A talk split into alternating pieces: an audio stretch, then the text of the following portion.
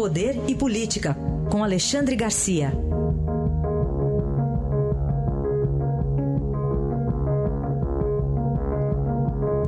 Bom dia, Alexandre, como vai? Bom dia, Carolina, tudo bem? Então, tá bom, vamos falar sobre Josué Gomes, empresário mineiro filiado ao PR, que todo Vamos, mundo quer. É, ele virou objeto de desejo. Todo mundo quer. Dos partidos políticos, né? O, o, o PT quer conversar com ele hoje para ser vice de, do, do eh, governador de Minas na, na tentativa de uma reeleição. né? O, o Lula já pensava nele para substituir o pai que morreu. Ele é filho de José Alencar Gomes da Silva, eh, que foi, foi vice de Lula. né?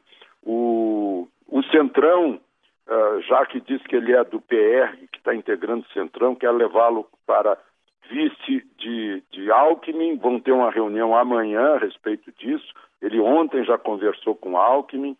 A mãe dele não quer que ele entre nessa. Ele é o dirigente máximo da Coteminas, a maior empresa de tecidos do Brasil, né? tem 54 anos e tem uma grande fortuna pessoal, né? Talvez seja, eh, seja essa a grande atração, porque estão precisando aí de um mecenas para ajudar as campanhas eleitorais. Talvez se- seja isso. Mas é também que ele é um excelente empresário, né? ele está fora da política, nunca se envolveu em política, né?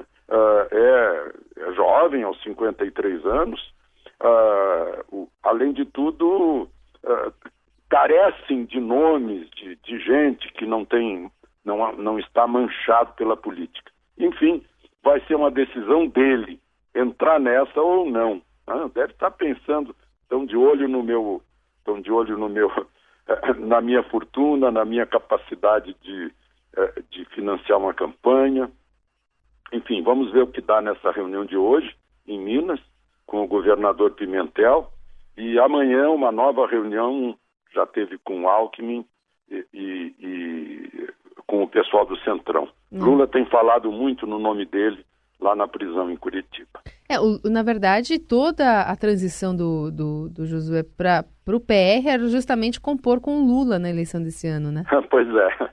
Esse detalhe. Pois é, ele deu essa reviravolta. Ele, claro, não vai entrar nessa, ele sabe ler, ler a lei da, da inelegibilidade de ficha suja e não, também não quer entrar numa fria. Aliás, não quer entrar numa fria em chapa alguma. Ele, Chapa quer, alguma. ele quer entrar para valer, né? Ele, ele como bom empresário e, e certamente conhece a política, embora não tenha se envolvido, porque é filho de José Alencar, que foi vice de Lula. Vou falar também sobre o presidente Michel Temer, que participa da reunião entre líderes dos países do Mercosul e da Aliança do Pacífico lá no México. Pois é, eu, eu digo o seguinte: eh, Michel Temer decolou para o México, a presidente do Supremo voou para o Palácio do Planalto e apertem os cintos que Dias Toffoli assumiu o Supremo. Dias Toffoli, todo mundo com o pé atrás, depois que ele fez com o ex-patrão dele por 12 anos, né? eh, José Dirceu, que está soltinho da Silva, sem tornozeleira, com passaporte, eh, embora tenha sido condenado a mais de 30 anos e estava no presídio. Então, está todo mundo com o pé atrás. Outros dizem que não, que podem ficar tranquilos, porque ele não iria contrariar determinações da- do próprio Supremo na questão de eh, prisão depois da, da condenação em segunda instância. Os advogados de Lula têm uma, uma certa esperança nele, afinal, ele vai assumir definitivamente em setembro. Mas há uma certa expectativa em torno de tudo isso. Quanto, quanto a, a, a Carmen Lúcia, vai receber alguns políticos hoje, que já estavam né, com audiência marcada. E quanto ao presidente Temer, está lá na beleza de Puerto Vallarta, está com o presidente do México, que está saindo agora. E, mas é muito importante essa reunião. Tem gente que acha que é só protocolar, eu não acho. Porque os países dessa aliança andina aí eh, têm muito a ensinar para a gente. Né? Porque eles são mais dinâmicos é, é México, Chile, Colômbia e Peru. Eles têm sido mais dinâmicos que o Mercosul na, na, nas parcerias, na atração de investimentos, na ampliação de mercado. Então, eu acho que nós podemos aprender alguma coisa aí com essa com esse pessoal da uh, do grupo andino. Né? Uhum. depois Temer passa por Brasília, mas já vai para a reunião dos BRICS, é. que é Brasil, Rússia, China, Índia e África do Sul. E aí é tudo de novo, né? É, é Carmen Lúcia e até o fim do mês. Depois de 1 de agosto, reinicia o Supremo a trabalhar.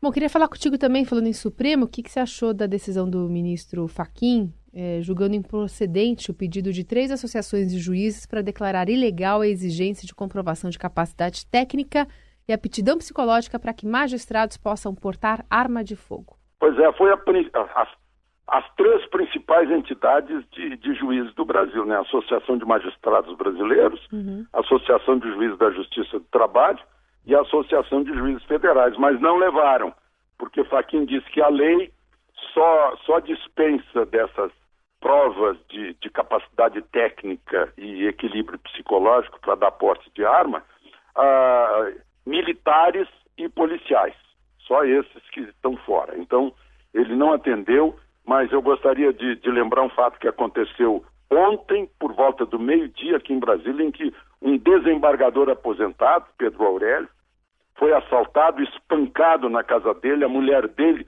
de 67 anos, foi espancada também na casa no Lago Sul. Né?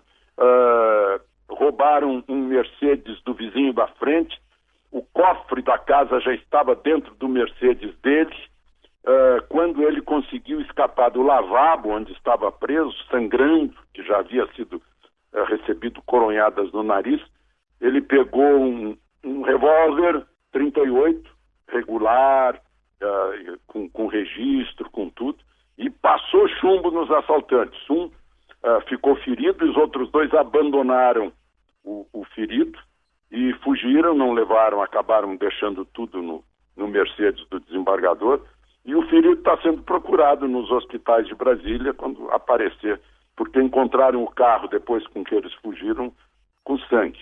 Então, eh, tudo isso para salientar a necessidade, sim, de um país como o Brasil, em que juízes têm que andar com proteção policial, né? principalmente eh, em Mato Grosso, na região fronteiriça com o Paraguai eh, e com a Bolívia, tem acontecido muitos casos assim juízes sob ameaça de morte. A gente vê na, na, na questão da Lava Jato, toda hora em rede social, de gente prometendo matar o juiz Sérgio Moro. Então é justo que o juiz também tenha o, seu, além da proteção policial, tenha a sua capacidade de defesa, como aconteceu agora com esse desembargador. Fez a diferença.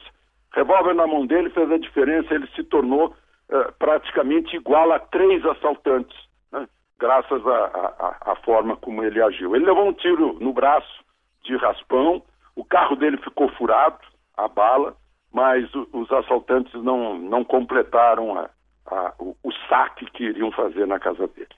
Tá aí a opinião de Alexandre Garcia, que volta amanhã aqui ao Jornal Eldorado. Boa terça-feira para você, Alexandre. Até amanhã.